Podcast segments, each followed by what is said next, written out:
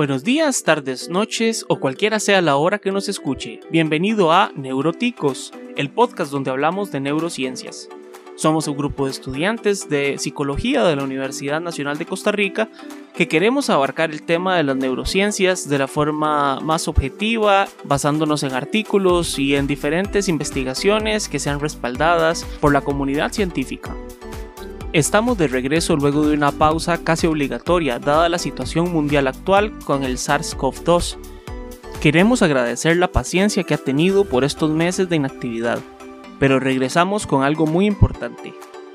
Resultado de las investigaciones de estudiantes en el curso de Psicología Fisiológica de la Universidad Nacional, donde abarcaron temas de diversas enfermedades que pueden afectar el sistema nervioso y queremos compartir los hallazgos sobre estos temas de investigación. En este episodio vamos a compartir el trabajo de unas estudiantes que desarrollaron el tema de isquemia cerebral, pero voy a dejar que sean ellas mismas quienes se presenten. Yo soy Diala.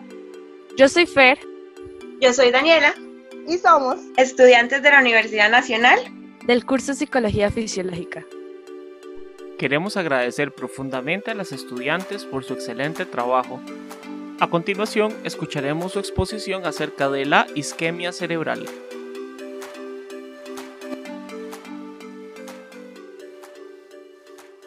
Hola, sean todos bienvenidos a este podcast sobre isquemia cerebral. Les estaremos comentando sobre algunos puntos importantes sobre este tema. Primeramente, para contextualizar un poco, les comentaremos algunos aspectos básicos sobre este padecimiento, para luego proceder con algunos comentarios importantes sobre lo que serían algunos tratamientos que se han probado desde distintos ensayos clínicos comprobados en ratas.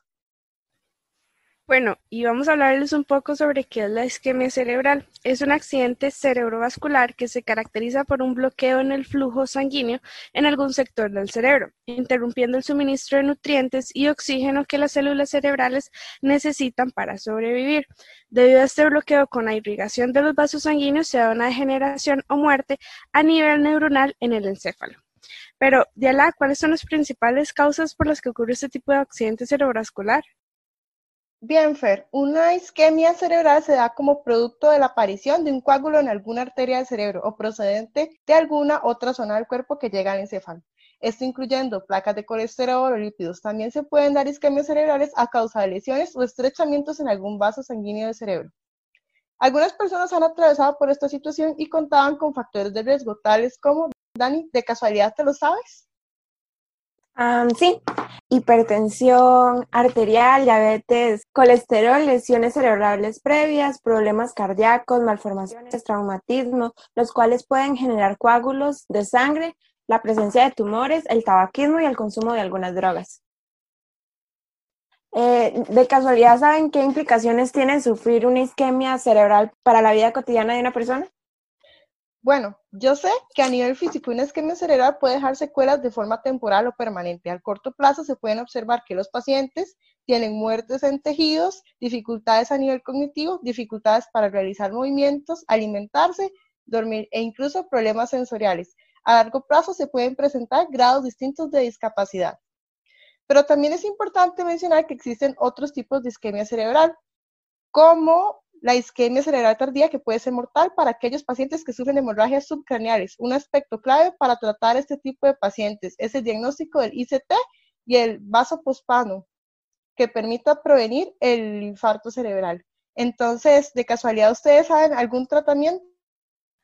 Claro, Ahora en la comunidad científica y en la medicina ha surgido la preocupación por encontrar mejores y nuevos tratamientos para los accidentes cerebrovasculares. Por ello se ha realizado una gran cantidad de trabajo en el desarrollo de ensayos clínicos como los que mencionaremos a continuación. Bueno, se realizó un estudio sobre si la combinación de progesterona cloroquina es más efectiva que cualquiera en el tratamiento de una lesión isquémica cerebral. En este caso, se empleó un tratamiento combinando progesterona y cloroquina, lo cual supone una reducción en la lesión isquémica de manera mucho más efectiva que cualquier, cualquiera de los agentes solos en una arteria cerebral media transitora modelo de oclusión en ratas macho. ¿Ya puedes decirnos un poco más? Sí, eh, si no mal recuerdo, en su método se utilizaron 55 ratas machos adultos y estas fueron puestas en cuarentena durante 7 días antes de realizar el experimento. Ya una vez colocadas en jaulas individuales con acceso libre a comida y agua. Posteriormente se les aplicó dos soluciones, tanto la progesterona como la cloroquina. Se la administraron solos o en combinación en diferentes momentos durante la cirugía y por tres días después de la oclusión, la actividad locomotora y la fuerza de presión se evaluaron como medidas de deterioro y recuperación. Además, como resultado, la combinación no fue más efectiva que cualquiera de los medicamentos suministrados por separado en las medidas de fuerza de agarre o actividad locomotora. Sin embargo, la terapia combinada redujo sustancialmente el tamaño del infarto. También creo haber recordado que existen otras investigaciones importantes y ensayos clínicos, como el papel fundamental que tienen las células microambiente de la barrera hematoencefálica humana, un modelo in vitro de isquemia cerebral, que es un análisis funcional y transcriptónico. No sé si ustedes saben un poco cuál es la tarea de la barrera hematoencefálica. Eh, sí, la barrera hematoencefálica tiene la tarea de proteger el sistema nervioso central de daños químicos y biológicos con el fin de mantener la homeostasis. Además, según las investigaciones, se concluye que las células microambientales fortalecen significativamente la barrera hematoencefálica en el modelo in vitro. Además, en el modelo se deben preferir los astrocitos, periocitos primarios. También se han realizado múltiples investigaciones sobre la respuesta inflamatoria y las apoptosis causadas por accidentes cerebrovasculares en humanos.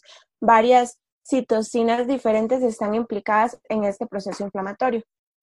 Bien, no sabía todas esas cosas. Ahora, creo que voy a hablarles de los modelos experimentales y que estos tienen como objetivo estudiar los daños provocados por la isquemia cerebral en condiciones controladas y reproducibles. Esto permite establecer nuevos conceptos y uno de ellos son los mecanismos de muerte cerebral que se dividen en dos tipos, necrosis y apoptosis. Además, se ha descubierto la importancia de las células gliales en el avance o recuperación del daño cerebral isquémico. Fer, ¿sabías algo más sobre eso? Sí, también es importante hacerles mención de una de las técnicas utilizadas en el modelo isquémico cerebral focal, es la de filamento intraluminal en roedores que consiste en provocar una lesión frontoparietal cortical y dorsolateral del estriado con el fin de valorar cuáles son los mecanismos de supervivencia neuronal. Y esto es a, través de esta técnica que se ha ido descubriendo cuál es el impacto de la isquemia cerebral según su severidad y su duración de la reducción del flujo sanguíneo. Bueno, en esta parte Sí, Fer, ¿ibas a decir algo? No, que, creo que me parece súper interesante esta información, pero ¿tienes más para decir? Sí, en esta parte quiero explicarles sobre algunos artículos importantes con mayor comprensión del tema. Por ejemplo, hay un tratamiento de isquemia cerebral llamado revascularización cerebral. Para tratar este tipo de pacientes se realiza una técnica quirúrgica donde específicamente su intención es aportar sangre desde el territorio de la carótida externa que reúne ciertas condiciones que la hacen adecuada la revascularización cerebral estaría indicada como complemento de acciones quirúrgicas que se deba sacrificar un aporte sanguíneo importante. ¿Sabían algo sobre la trombosis intravenosa? Eh, sí, dice que en los cuadros imitadores de isquemia cerebral, la experiencia de un centro, esto es un estudio donde se toma como prioridad los resultados que genera la aplicación de una terapia aprobada para tratar un ataque cerebrovascular isquémico, que es la trombosis intravenosa. Este tratamiento puede reducir o aumentar las posibilidades de tener o no secuelas, ya sea en un menor grado. El diagnóstico de este proceso se basa principalmente en los antecedentes clínicos y si es un caso factible de tener un infarto cerebral. También hay otro estudio del cual se ven factores de riesgo y la etiología de episodios de isquemia cerebral. Básicamente se analiza el riesgo e incremento de la isquemia cerebral en la población adulta joven en tres hospitales en la ciudad de Perú específicamente. No sé si sabían algo más.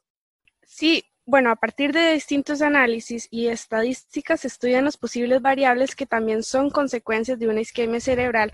Además, voy a citar, diabetes mellitus, hipertensión arterial, enfermedad cardiovascular, tabaquismo, alcoholismo, consumo de drogas ilícitas como la cocaína y marihuana y obesidad, según Tarazona 2010, causantes de este problema en esta población. Dando como resultado, se encontró que los más frecuentes fueron la presencia de valvulopatía, obesidad, tabaquismo y dislipidemia HDL, Igual, según Tarazona 2010, en base a esto se concluye que la isquemia cerebral causa una disminución en la expectativa de vida de estas personas y que es una de las mayores causas de muerte en Sudamérica. Además, que la hipertrigliceridemia, la enfermedad valvular cardíaca, el tabaquismo y la anticoncepción reemplazo hormonal constituyen factores de riesgo importantes para un primer episodio de isquemia en adultos jóvenes. Así que bueno, no sé qué les parece. De mi parte, me parece que este es un tema muy apasionante y que hay mucho que investigar y mucho camino por recorrer, pero para eso está la ciencia, para seguir avanzando e investigando, eso es lo que nos motiva cada día.